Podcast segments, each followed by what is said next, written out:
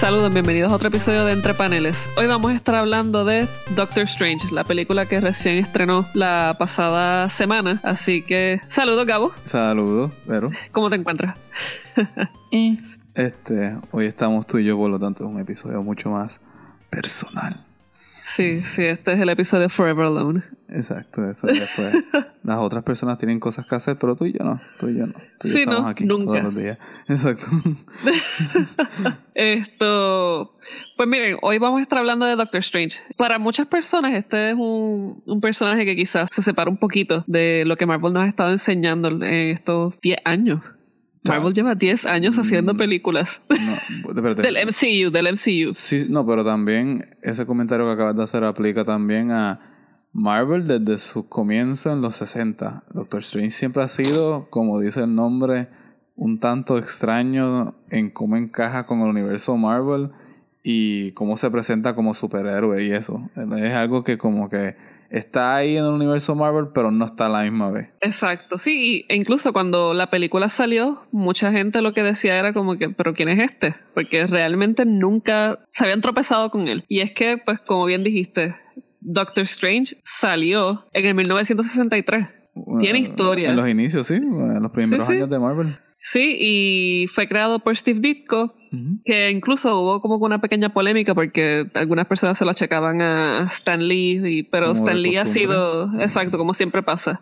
Pero eso está aclarado, es Steve Ditko. Y Steve Ditko también es el creador de otros personajes que los reconocemos por DC Comics, así que para esas personas que somos ultra fans de DC, pues podemos quizás reconocer a Captain Atom, Blue Beetle y The Question. Y sin irse tan lejos, este Spider-Man. Steve exacto, Steve Ditko es el responsable por cómo Spider-Man se ve. Por lo Exacto. tanto, o sea, hay que recordar que Stan Lee puede que se haya inventado el concepto o la idea de un superhéroe en cuanto a, ah, yo tengo una idea para este superhéroe, pero quien plasmaba eso en la página siempre eran los artistas. Y siempre era o Jack Kirby o Steve Ditko. Y Ditko fue quien hizo el diseño de Spider-Man como lo conocemos hoy día. Sí, no, y, y es un fun fact porque muchas personas lo achacan completamente a, a Stan Lee. Sí, esa es historia revisionista que hay que tener mucho cuidado porque si se dejan llevar por cómo las cosas se dicen, Stan Lee entonces creó todo el universo Marvel. Exacto, Y- sí, él es como el, el papi de, de Marvel. Aunque él, bueno, no vamos a entrar en eso ahora, olvídate. Vamos a continuar con la película. Vamos a continuar con la película porque eso, eso de es- ese- eso está bueno, porque ese tema está bueno para un episodio. ¿Qué creó y qué no hizo Stan Lee? Sí, Y sí, no, esto... Es, eso va a ser una, pues como decimos aquí, una longaniza. Pero bueno, nada, Doctor Strange. Doctor Strange es, es, un, es un personaje que se desvía de la norma de lo que estamos acostumbrados en Marvel, porque, de- in- y, bueno, introduce algo distinto. Y es que si Marvel nos trajo mutantes, eh, rayos gamma, eh, qué sé yo, dioses, tenemos Doctor Strange que nos trae el lado místico. Y no solamente místico al pensar lo que sé yo como el trippy trip de, de qué sé yo, voy a decir cabala porque es la única palabra que me sale ahora mismo, pero, chakras. pero que la cuestión con los chakras, gracias. Yo creo que hace, introduce estos elementos de una forma bien interesante porque nos... Vamos a pensarlo en el contexto. En 1960 hay un revival o quizás un, un redescubrimiento del misticismo en los Estados Unidos. Entonces eh, se están experimentando con drogas, están surgiendo un montón de cositas bien chéveres. Tenemos que ya Led Zeppelin tirándose canciones bien trippy como eh, Stairway to Heaven and whatnot. Y Doctor Strange entonces pues trae estos elementos místicos. ¿A quién, quién más, qué, qué persona más adecuada para hablar de misticismo que nuestro querido Gabo? Esto es un tema que, que le ha interesado mucho. Sí, la magia, la magia en términos lingüísticos, pero eh, como Vero bien dijo, en los 60 ocurrió lo que es el, el counterculture movement, el movimiento contracultura a todo lo que estaba pasando en el gobierno, cuestiones militares, cuestiones políticas y cultura en general. Y parte de esta contracultura fue eh, el descubrimiento de, de las cuestiones místicas, del esoterismo, eh, del ocultismo en Estados Unidos. De hecho, en el 66 es que no culmina, sino que llega a su punto más alto con la fundación, con la fundación de la Iglesia Satánica de Anton LaVey y el satanismo eh, laveniano. Eh, pero en esos años hubo mucho experimento gracias pues a las drogas LSD, ácido, etcétera, etcétera. Y la gente pues buscaba esta, estas cuestiones de que te transportaran no solamente en la imaginación, pero también visualmente buscaban, por eso es que cuando tú ves muchos videos o muchas revistas, hay muchos colores, hay mucho psicodélico, lo que, lo que se conoce como la psicodelia. Pues Doctor Strange es un estímulo básicamente para la gente de, de este público. Y no es lo usual de Marvel porque uno, está reconociendo que es para estos muchachos que para leer este libro abiertamente tienen que estar en un efecto para apreciarlo más, pero sino que también en una era donde la ciencia dominaba, tú tenías superhéroes que pues Captain America tuvo como que una, un Super Soldier Serum, que es como que una fórmula, los rayos gamma de los cuatro fantásticos y de Hulk es ciencia de atómica, de la era, atómica. Tú tienes que, con que este personaje rompe con todo lo científico y es pura magia, es pura fantasía. Y entonces, de ahí parte de lo difícil que es mezclar entonces este personaje con, con el resto, porque hasta cuando trajeron a Thor en Journey into Mystery, eh, hubo una explicación científica. de Donald Blake era un científico. Explicaron el, el Uruhammer para ese tiempo que llegó a ser conocido después como Mjolnir. Eh, lo explicaban con magnetismo, etcétera. Por lo tanto, como que Doctor Strange rompe con tantas normas dentro del universo de Marvel que es también una razón de por, por qué se quedó también en esa como que lista C, un C-list Marvel Hero, como que nunca ascendió a ser un A-list. Y hasta recientemente en el Civil War de los cómics, el primero, a, a, Stephen Strange siempre lo mantuvieron lejos de todo lo que pasaba. Ah, ¿por qué no, por qué no tiene que registrar su identidad al gobierno? Y le decían, porque él es Stephen Strange, él está en este mundo y en el otro y trata de buscarlo tú. Y usaban excusas así para no tener que meterse con él. Y en ese sentido, en a nutshell, como que en resumidas cuentas, eso es lo que Stephen Strange siempre ha sido en el mundo de Marvel desde el principio. Esta página que no es diacrónica, pero que está en su propio universo, está en su propio plano. Sí, no, y, y que al mismo tiempo, al estar en su propio plano, eh, es una propuesta totalmente distinta. Porque la forma en que está interactuando con este universo común que tiene con otros héroes es otro, es otro approach. O sea, quizás no se está enfrentando a enemigos mecanizados de la era robótica, pero sino contra qué sé yo, espíritus, todo este tipo de demonios, el, universo. universo. Sí, e, e, era mucho más abstracto de nuevo. Eh, para esta era también es que los, muchos estudiantes universitarios leían los Marvel Comics y el punto era de hacerlos pensar, hacerlos pensar en este modo filosófico de lo que estaban leyendo, pero a la misma vez es algo como un, un CD de Pink Floyd, es algo que se va a aumentar mientras más drogas tú estés bajo los efectos en el momento y ayuda. De hecho, las páginas y los colores de los diseños de, Doctor Strange, no tanto bajo disco, pero después en, lo, en el 68, cuando tiene su propio título, sí se volvieron visualmente muy, muy abstractos y muy interesantes. Sí, y cuando mencionas eso de Pink Floyd, a mí, yo creo que es la época. Porque, o sea, yo veo, estaba viendo el, ese primer ejemplar de Doctor Strange del 63. 68 creo que fue, ¿no? 63. El 110 de Strange Tales. Ah, sí, sí, sí. Y entonces eh, las imágenes, en los colores, o sea, yo automáticamente lo empecé a leer y de background estaba sonando Janis Joplin, o sea, eh, Jimi Hendrix, es, un mindset. Y es un mindset bien particular de esa época que se estaba, pues como bien, como bien hemos dicho, se estaba impulsando dentro de la contracultura. Nacieron las sociedades teosóficas, había todo, una, todo un revival místico que trataba de dar cuenta del mundo y, y también vinculándolo con, pues con visiones filosóficas particulares. Eh, tenía existencialismo, pero te lo mezclaba con un poquito de religión. Y son, pues, son esos temas particulares. Y cuando de momento hacemos un fast forward al 2014, que mencionan que va a salir una película de Doctor Strange, todo el mundo se queda como que, say what? Este, sí, eh, yo creo que esto es como que ya Marvel lleva varios años buscando como que héroes de, de la lista B de sus títulos para llevar a la pantalla porque no todo puede ser Thor, Captain America, Iron Man y Hulk. Eh, lo hicieron con pues, los eh, Guardians of the Galaxy, que la funcionó muy bien. Eh, trajeron a Ant-Man hace un año, que lo hicieron muy bien. y ahora tienen a Doctor Strange, que continúa con esta, esta, este universo de Marvel cinemático que pues, va muy bien. Quería como que, ¿cómo se dice? Quería hacer una, como un, un breve paréntesis, que es que, este para quien no lo sepa, hubo otra película de Doctor Strange en el 1978. Este, hubo una película hecha para la televisión. Esto fue cuando Marvel tenía The Hulk, Spider-Man, la serie este, Action, Real Life Action en la televisión. Y hubo una película de Doctor Strange que se supone que se iba a convertir en serie, pero no, fue, no pegó mucho. Y es bien psicodélica, es bien real al source material, pero no tiene casi nada que ver con con Doctor Strange el cómic. Es algo... Sí. Tiene y no tiene que ver. Y está en YouTube para quienes la quieran ver. De, de, pero no me hago responsable si se sienten que perdieron hora y media de su vida. Pero... Oye, pero es bien gracioso porque... Es bien gracioso porque la imagen es como... Es Shaft pero con un tipo blanco.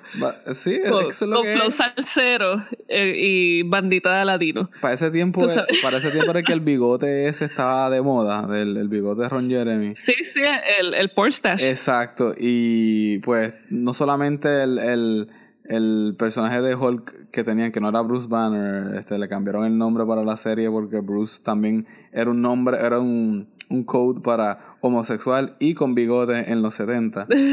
Pero Doctor Strange también repite esa fórmula. Tiene el bigote, eh, que en los cómics originales tiene el, pelo facial ese que, que cuando se hace la película nueva se ve un poco fuera de contexto, pero se lo, se lo permitimos por lo que fue. Exacto, no, y, y, es el es ese ese bello facial bien oriental. Básicamente ese, ese, ese facsimil razonable agringado de lo que es el orientalismo. Eh, pero sí es muy gracioso porque estoy viendo la foto y realmente, si no te dan el contexto de qué puede ser la película, uno pensaría que es, una, porno. Sí, es que eso es lo que. Eso es lo que tú lo ves, es que hasta la, hasta la calidad del visual es de, de pornografía setentosa. Y la cara del tipo, la cara del tipo vale un billón, de verdad. Deep Throat este, con magia, básicamente. Pero continuamos con la nueva película. Sí, y regresamos. Eh, pues entonces tenemos, Marvel de momento nos dice, mira, pues vamos a hacer una película de Doctor Strange y Benedict Cumberbatch va a ser Strange. Así que, pues, yo espero que esto les guste. Y mucha gente tuvo dudas. Yo personalmente eh, le había comentado a los, a los, muchachos que me parecía bien curioso con ver cuál iba a ser la aceptación que iba a tener esta película al ser un tema místico hemos estado acostumbrados a recibir la acción, o sea, vamos, aunque sean extraterrestres o whatever, hay un componente que se siente más, más palpable, es toda una violencia física. Al uno ver que te introducen estos elementos místicos, magia, you name it, es otro mindset y no todo el mundo está dispuesto a sentarse dos horas de película a ver, qué sé yo, eh, magia. De esta este, forma. Sí, eh, definitivamente fue un reto, pero creo que con, con la excusa que tenemos, que es que, eh, pues ya hablamos de cómo los cómics en los 60 dependían mucho de lo visual, también en la era que estaban, etcétera. Pues hay que, en este sentido, hay que ya subrayar que las películas Marvel también cuentan con este estándar visual de efectos especiales. Sí. Que ya tú reconoces inmediatamente cuando una película de Marvel, que de hecho, en gran medida fue lo que salvó a Ant-Man el año pasado. Ant-Man tuvo un libreto medio débil, pero los efectos estuvieron tan bien hechos que fue divertida y la gente le gustó y es una película que yo se la recomendaría a, todo el mundo que, porque aunque no es un Captain America's Winter Soldier, es algo que vale la pena verlo. Y este Doctor Strange no cogea de eso. Doctor Strange, de hecho, tiene unos visuales extremadamente buenos que llaman a como que en, alguna, en algún sentido eh, te recalcan, te recuerdan de la historia visual que los libros Marvel y el libro de, Steven, Doctor Strange ha tenido. Sí, no, visualmente la, la película es un festín, hay que decirlo. Yo creo que más allá de uno percibirla, porque cuando, la, cuando empezaron a dar los trailers y todo eso, la gente decía como que esto es un Modern Day Inception o el Marvelception. Básicamente. Más allá de, de, cómo se pudiese percibir en, e, de, de esa forma, la, la, película tiene unos visuales brutales. El director eh, Scott Derrickson, de verdad que se votó.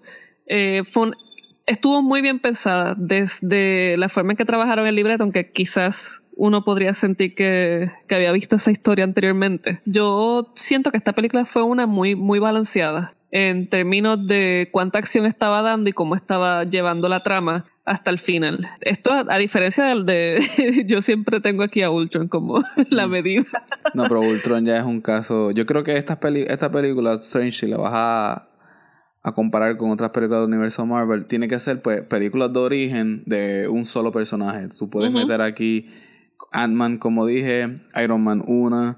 Eh, Captain America 1 hasta cierto sentido, pero es que Captain America 1 fue el preámbulo de Avengers, por algo se llama The First Avenger, y era más como una escalerita. Aunque esto, se puede acusar que esto ya también es la del Infinity War, aquí ya se sientan las bases del Infinity War, pero eh, sí, como, eh, como mencionaste, esta película en cierto sentido la historia es un poco familiar es la fórmula Marvel.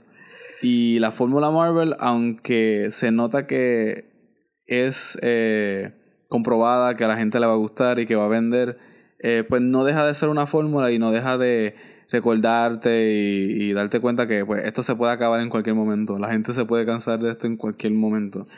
Y en ese sentido, pues la película cojea en eso. Pero algo que yo diría sobre esta película, que aluda a lo que tú dijiste, que es un comentario balanceado, es que eh, la película es, para mí, lo que se llama performance driven. Tú tienes un reparto que lo que tú tienes a Chiwetel Ejiofor como Mordor, como este, tienes a, a The Ancient One, esta mujer. Eh, ah, eh, ah. Dios mío. Tilda Swinton. Tilda Swinton. Gracias. Tienes a Tilda Swinton como de esto. Y después tienes a Benedict Cumberbatch, que para efectos de mucha gente, pues tenía la misma duda que yo, que es que cómo tú haces a un Doctor Strange, un personaje que es americano, bien americano en los cómics. Sí. Eh, que es un poco eh, distanciado de emociones, es un poco eh, echón, por decirlo así.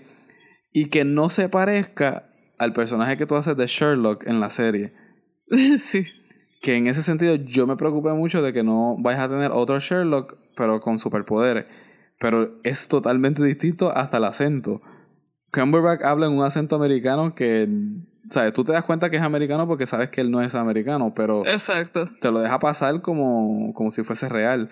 Y el personaje reacciona distinto a Sherlock. Tiene algo, cosas bien propias que son de Stephen Strange y más aún cuando tiene el, el personaje, pues eh, se convierte mucho más como que una mezcla de todo. Pero la película en sí, esta, esta, que es otra crítica que uno le puede hacer a Ant-Man, es que esta película es bien performance driven. Tú puedes quitar lo de los efectos visuales y tú como que ya tienes una historia de estos tres personajes y cómo bregan con la magia. Y es muy, muy buena. Sí, y yo creo que quizás regresando un poquito al casting, tienes, o sea, Benedict Cumberbatch, el tipo sabe lo que hace. Tienes a Rachel McAdams, que es como el pseudo love interest, but not quite. Y es como que secundaria, pero es un gran talento lo que tienes de secundaria ahí Exacto. y, y, que incluso, eh, hablaremos ya más adelante quizás de, de esto, eh, fue una de las grandes críticas que tuvo Doctor Strange, que tenía un cast súper brutal, pero poco utilizado.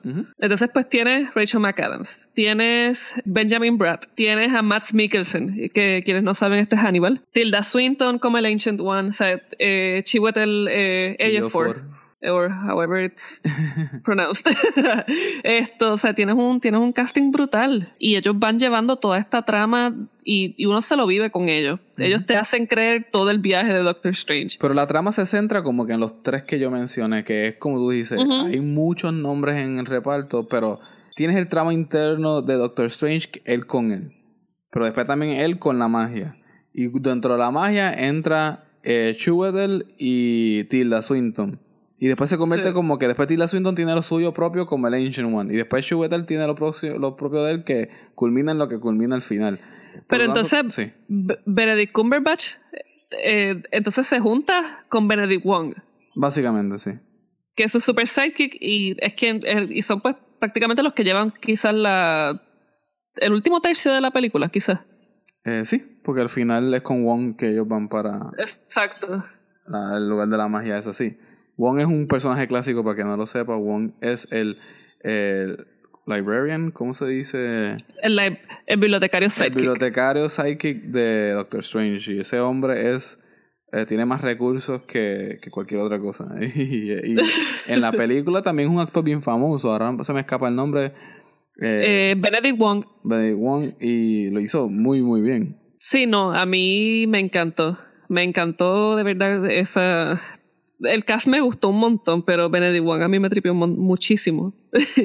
y es que es por la cuestión de la sutileza. Tenía una forma de. Esos silencios, la forma en que interpretaba algunos algunas partes era, era genial. Y yo creo que la película, además de darnos este supercast, trabaja el aspecto de, de la literatura mística, si se le puede llamar así, y cómo va ese, ese progreso dentro de, de la misma trama para darle darle la, pues, el, proceso creativo de, Doctor Strange o de la creación de Doctor Strange, porque esto no deja de ser una historia de origen. Cuando comenzamos con la película, eh, tenemos a una persona que para todos los efectos puede ser un Iron Man, o sea, puede ser Tony Stark, pero neurosurgeon. Cogea, de la, de la misma pata como decimos aquí. Es arrogante, se cree que lo sabe todo, tiene capital, tiene una jeva que no le presta mucha atención, pero siempre está presente. Y hasta cuando. Que algo le pasa.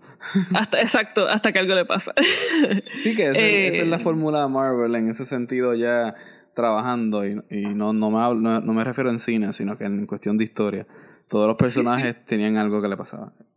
Sí, sí, y eso lo hemos visto en todo. O sea, lo podemos, lo vemos en los cómics y lo vemos en el cine y en la serie. Eh, es el, pues, el modus operandi. Exacto. De, de, Marvel. Que recuerdo que este Gizmodo Australia hicieron un buen artículo llamado eh, Doctor Strange es una buena película que se hace muy familiar y es pues por lo que estábamos diciendo. O sea, la película es buena, pero es algo que ya hemos visto una y otra vez.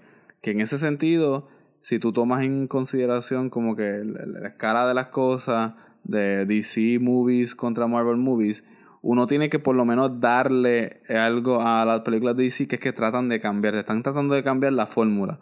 El problema es que, pues, no, tú corres el riesgo de que, pues, fracasar y ellos han estado en una nota bajita más de la, de la alta. Pero Marvel se queda en la nota alta haciéndote la misma fórmula, pero va a llegar un momento que va a cansar.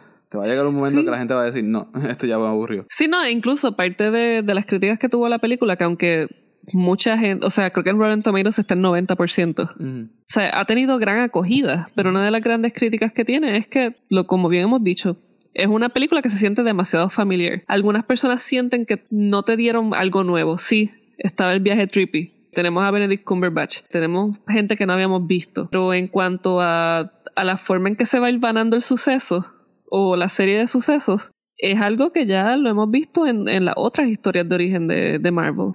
Y no solamente, no solo, perdona que te interrumpa, no solamente es, eh, pues es una película de origen, tienen que contarte la historia de cierta forma y, y en cierto tiempo, y en esos momentos van a cortar mucho, particularmente el proceso de entrenamiento. Pues Doctor Strange llega a aprender la magia y a desarrollar habilidad de pelea en bien poco tiempo y es, cogiendo cantazos y eso es algo que uno pues se queda por toda la película. Lo mismo pasó con Ant-Man.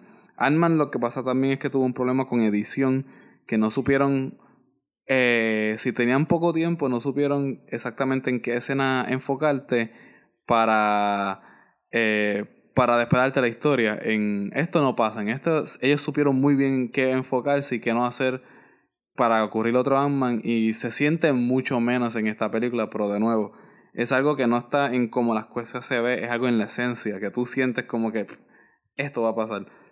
Yo no me siento amenazado por esto. El, el mismo problema de, de que Marvel, de las películas Marvel, que el malo no se siente como una amenaza, también lo tenemos aquí. Pasa que, pues, él, una persona que con poco entrenamiento, llega bien alto en la estima de, los oficiales y derrota al malo y uno se queda como que pues entonces el malo no era muy fuerte nada como que no exacto Sí, y, e incluso el, el Big Bad wasn't that big and that bad. Exacto. o sea, porque tenemos personajes son doppelgangers para todos los efectos. Tenemos a, a Doctor Strange, que es el virtuoso, pero tenemos a Cassilius, el malote, Hannibal. Tenemos a Hannibal, que, que, fue, que fue Doctor Strange en el pasado. Básicamente. Y eh, básicamente fue Doctor Strange, pero dijo como que mira, aquí hay algo que tú no me estás dando y yo necesito y pues por eso voy a decir check it. Sí, este, para, para dejarle como que pasar un poco de spoilers a la gente. Eh, la película básicamente trata de, de, que el Ancient One acepta a Doctor Strange para entrenarlo, pero obviamente Doctor Strange se, se entera de que ha habido otro, otro aprendices detrás antes que él y hay unos que han tomado estas vías. Eh, la magia en este sentido se puede ver como la religión, tiene sus lados oscuros y parte bonita. Eh, hay una sospecha de que el Ancient One nada más que te muestra el lado bueno de las cosas para que uno se quede de ese lado y no te muestra lo otro, pues para, como todo el conocimiento, hay conocimiento bueno y malo por ese sentido. Y pues, al igual que nos esconden los padres, nos esconden cosas cuando somos menores para que no, no nos desmotivemos o, o nos descarrilemos, pues la acusan ella de hacer lo mismo.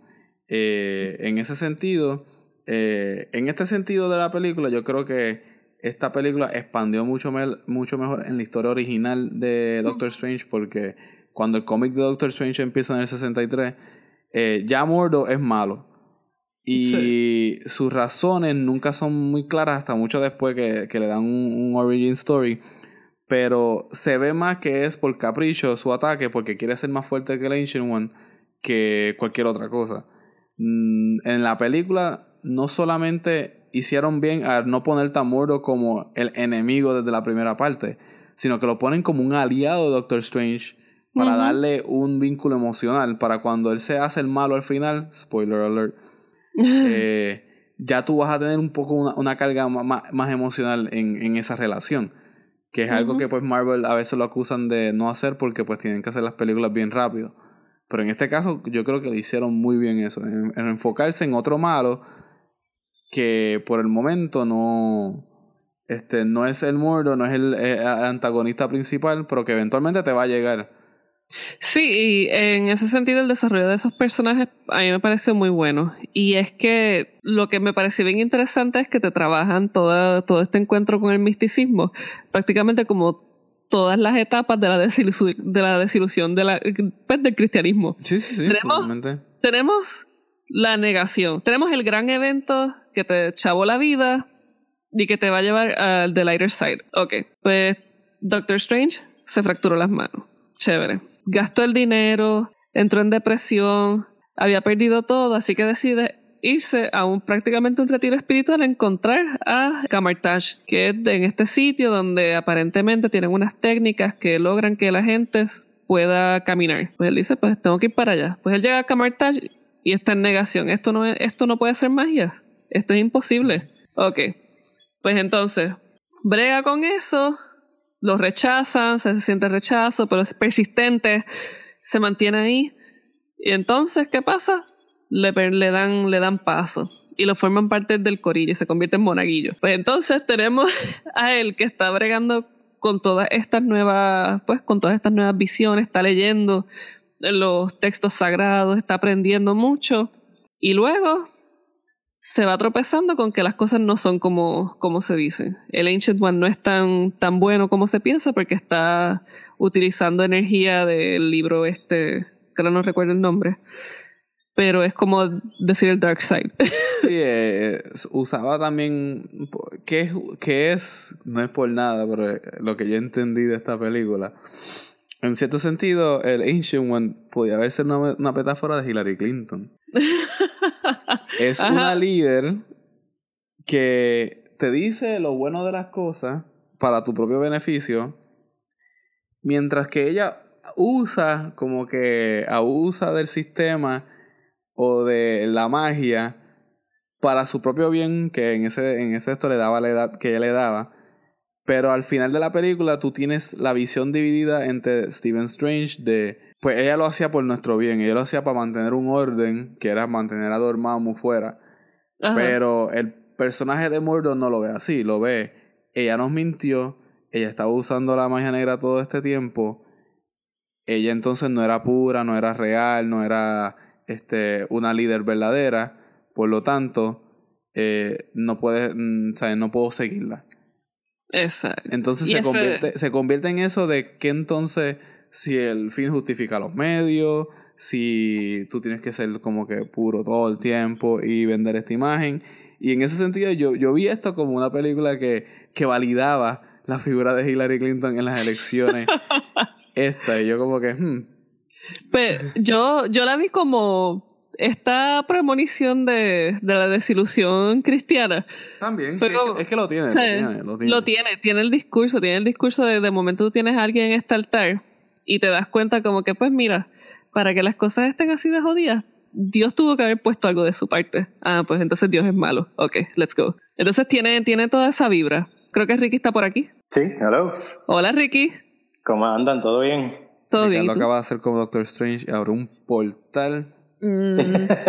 en nuestra fábrica este, del mundo y no, yo estaba escuchando, estaba escuchando lo que estaban diciendo de Hillary, estoy, estoy de acuerdo porque yo también cuando... sí, es que... cuando estaba viendo la película yo dije como que... Hmm, esto me sonó algo que le toca al, público norteamericano. Y, que, y, quiero hacer un disclaimer. Estamos ya en post-elección, sabemos cuál es el resultado. Sí. Y no vamos a entrar en ello. No vamos a entrar en ello. Pero este sí, a mí me recordó mucho este, este debate y Sí, sí, está, está, está ahí, está, ahí. Sí, es como el, el underdog, pero no the good underdog.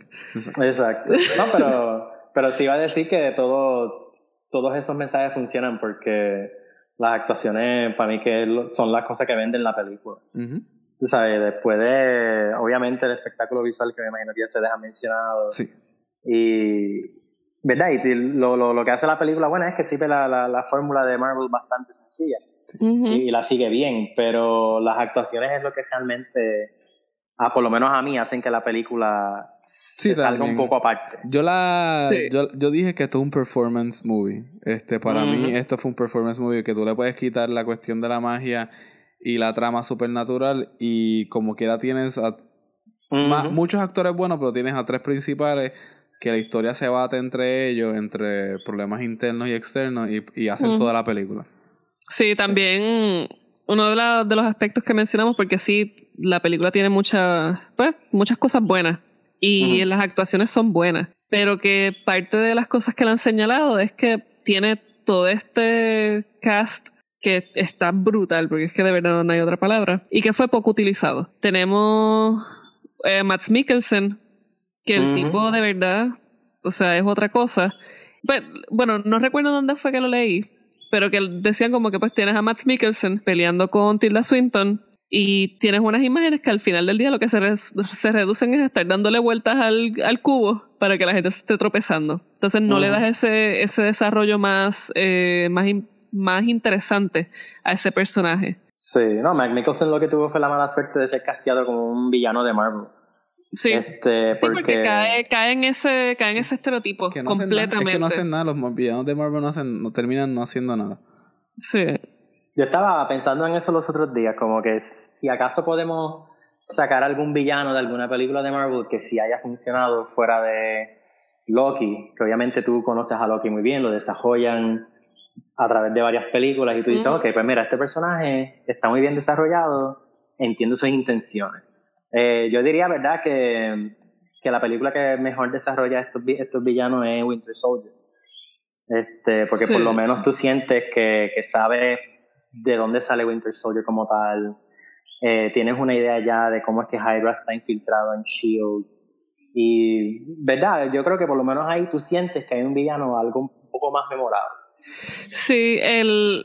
Bueno, sí, porque incluso el, eh, de los villanos más recientes tienes a Baron Simo y lo redujeron a a un lloradito. Sí. o sea, porque que no yo creo que Baron Simo estaba lo estaban construyendo para que fuese este súper malote Y yo creo que iban bastante bien, pero al final eh, tienen un problema con ese, con ese cierre de ese, ese clímax villanístico, por decirlo de alguna forma, en todas las películas. Sí. No logran consolidarlo. exacto, yo diría que quizás también la primera Iron Man, y no es que lo hace particularmente bien, pero por lo menos logran desarrollar a Stain. Y obviamente Stain es the dude, así que ahí tú no puedes como que eh, fallar, ¿verdad? Con, con, ¿Cómo es que se llama él? ¿El, actor como tal?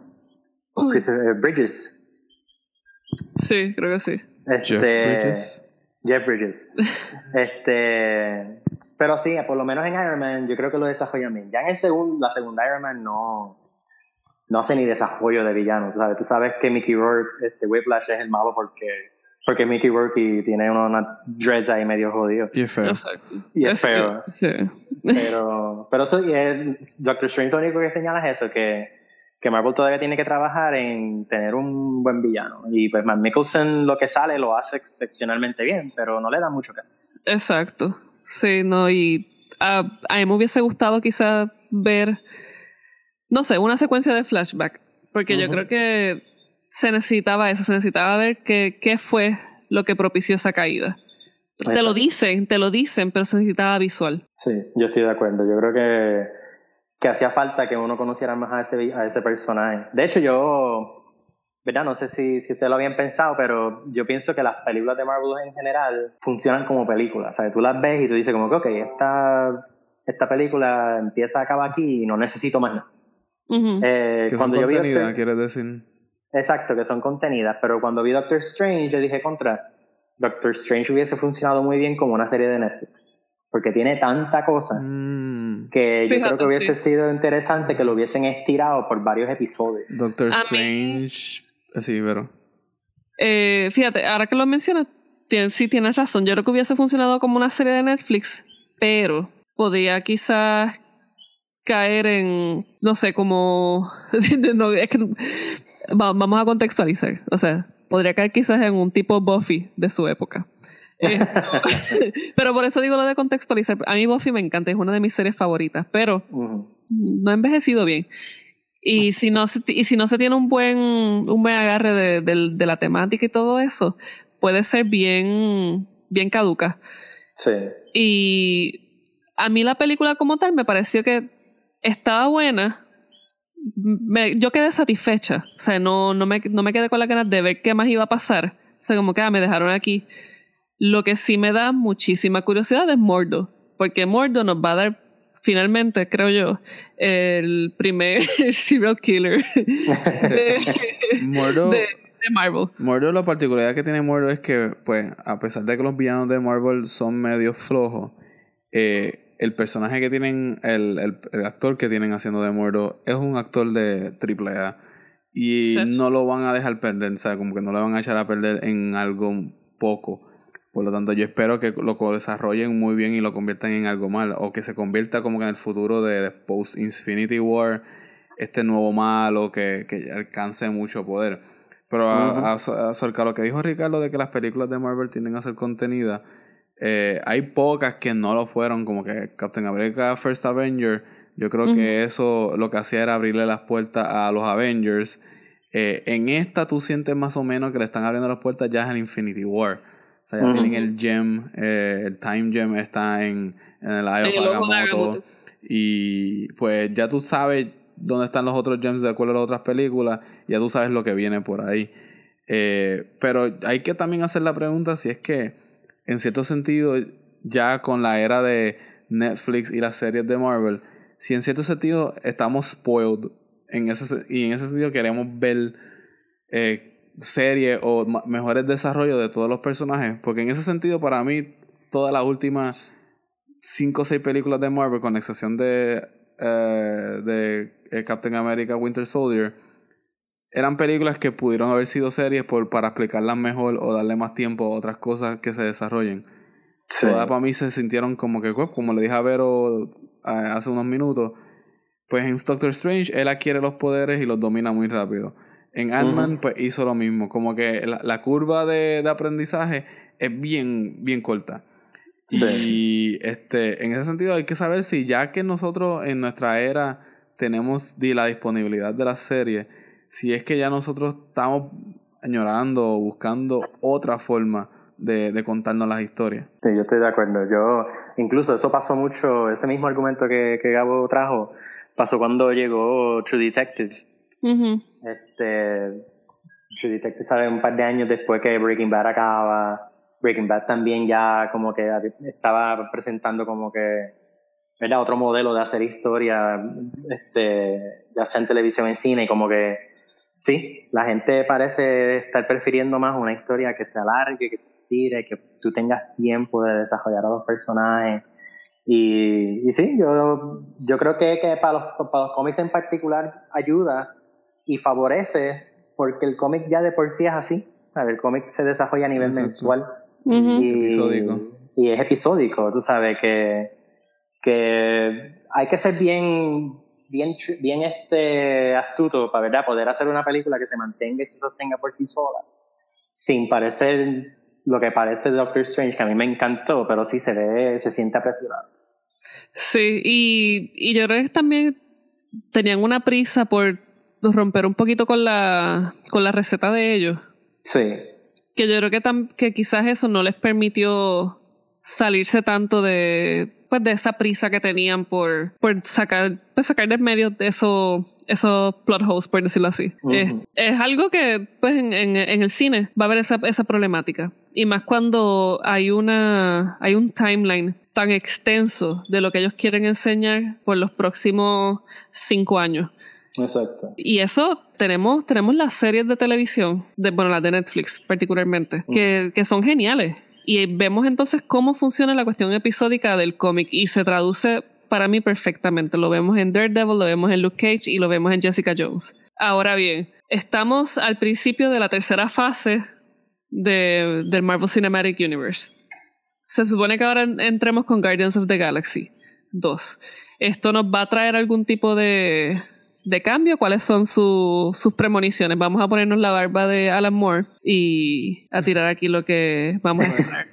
Pues en cierto sentido, yo por lo menos pienso que o traer a Benedict Cumberbatch, un actor como Benedict Cumberbatch y Doctor Strange a estas alturas del juego, ya tú estás eh, transicionando a una fase post eh, Infinity Wars. Yo creo que este equipo, esta, esta gente va a tener un contrato por película eh, hasta después que eh, este hombre sea Thor, Chris Evans sea Captain America, Robert Downey Jr. sea Iron Man, como que este equipito se formó como que parte de la transición y el post mundo de todo ello. Eh, algo va a pasar en el Infinity War que nos va a excusar que estos actores cambien o que algunos desaparezcan.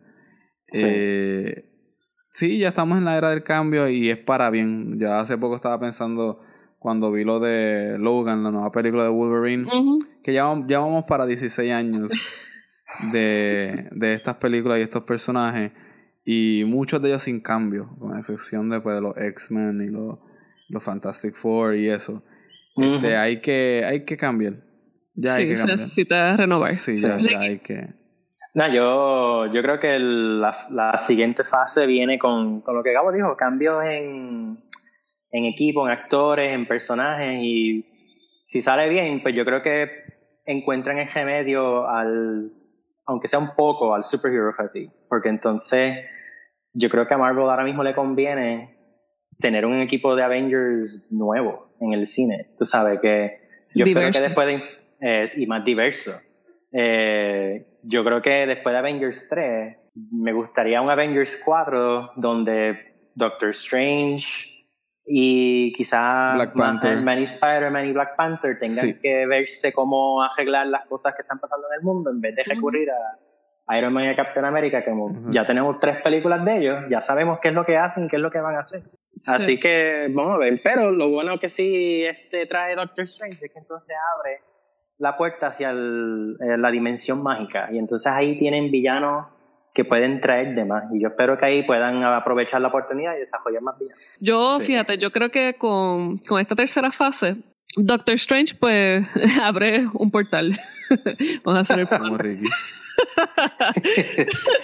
Doctor Strange, pues, abre, abre un portal hacia nuevos personajes, nuevas, pues, distintos personajes. Yo creo que es lo más importante. Se supone que venga por ahí el nuevo Spider-Man, Black Panther, Ant-Man y el Wasp y una nueva película de Avengers y Captain Marvel. Si esto pronostica bien, si la barba del amor no nos traiciona, yo creo que esto va a ser bien interesante. Vamos a estar hasta el 2019 viendo cosas distintas. Tienen, tienen que, hasta cierto punto, renovarse un poco la, la forma en que van a trabajar la receta porque son cinco años y cinco años pueden cansar. Nada, yo creo que puede prometer. Vamos a estar pendientes como siempre. Cada vez que salga una película estaremos aquí discutiéndola. Estén pendientes, vamos a tener un programa donde vamos a estar discutiendo el tema de las elecciones, porque tenemos que llorar y hoy no queríamos llorar.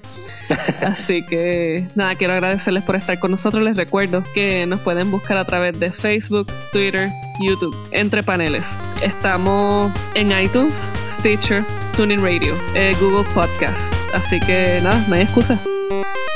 Hasta la próxima.